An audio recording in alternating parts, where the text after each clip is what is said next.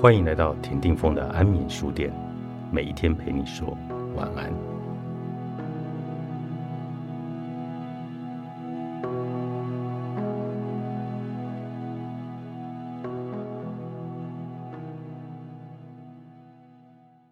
什么是觉察？乔卡巴金对于觉察的定义是：觉察是有意识的，不带批判的，注意当下感受所产生的觉察。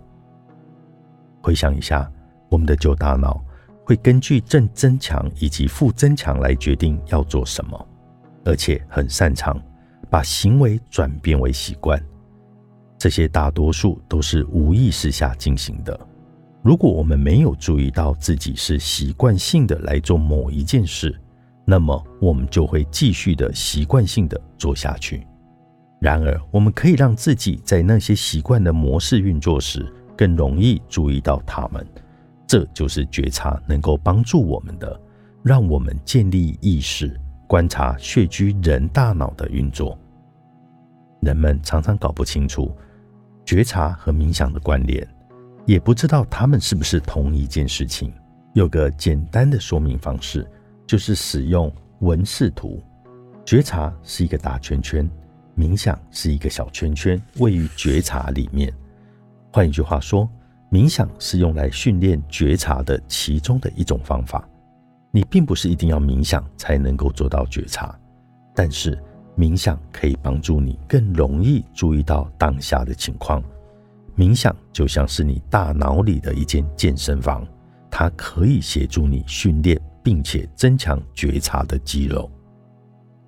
察觉还能够帮助你专注于触发点以及自动反应。这不仅限于焦虑以及担忧的习惯回圈，事实上，它还可以应用于任何我们做出反应的事物。但我必须事先提醒，有许多错误的资讯说觉察是一种特别的心理状态，或者说觉察只不过是一种放松的技巧。我的诊所很常出现这样的患者，他们越是尝试要清除心理的想法。或者越是要把思考来摆脱焦虑，就反而会变得更加的焦虑。最常见的错误观念，就是我用在教导冥想或者向患者介绍觉察时，很常被问到的一个问题来总结：我要怎么清除心中的想法呢？这代表他们误以为冥想的目标是要清空心里的想法，这是不可能做到的。我尝试了十年，在冬天进行长时间的进修冥想，直到汗水浸湿了衣服，也还是做不到。更何况我读医学院以及住院实习时，是竭尽所能的想将知识全部都灌注大脑里。为何我现在要清空它呢？觉察并不是停止、清空、排除我们自身的一切。我们之所以身为人，就是因为我们有想法、情绪、身体感受，而思考以及规划也是必须掌握的重要能力。如果我无法使用我的思考大脑，清楚的问诊并给出确实的诊断，那就不能好好照顾患者了。因此，觉察并不是要改变或消除那些让我们有所体验的想法以及感受。而是改变我们自身与那些想法以及感受之间的关系。然而，这并不是一件容易的事。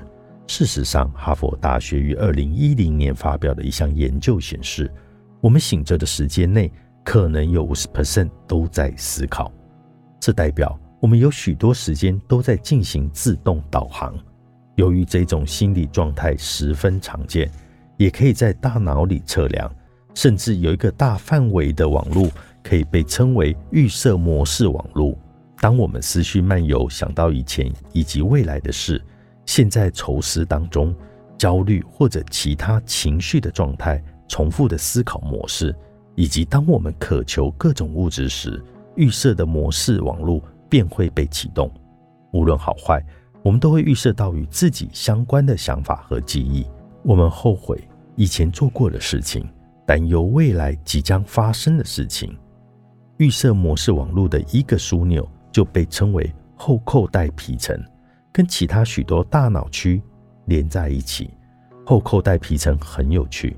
当人们看见提醒或者触发自身成瘾状的食物照片时，这个区块便会被启动。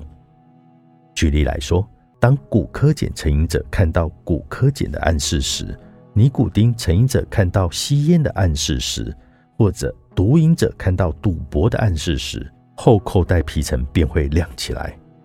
基本上，每当我们陷入渴求以及其他固着式的一个思考习惯回圈。例如愁思的时候，我们会一遍又一遍的重复的想着，这便是忧郁、焦虑以及担忧的标志。后扣带皮层便会火力全开，固着式的思考，它的意思就是不断想着同一件事，忧虑就是它的标志。所以，为了确保你了解这个概念，理论上觉察与冥想都可以帮助我们注意到固着式的思考。我们可以看见自己卡住了，便赶快脱身，并在这个当中养成更正面的新的习惯，而不是陷入重复思考模式的沟槽。当我们陷入固着式的思考，预设模式的网络便会启动。所以理论上，觉察可以帮助人们不陷入这些回圈，让他们不那么认同自己的想法。因此，我们的假设是，觉察可以对这个大脑的网络。来产生正面的效果。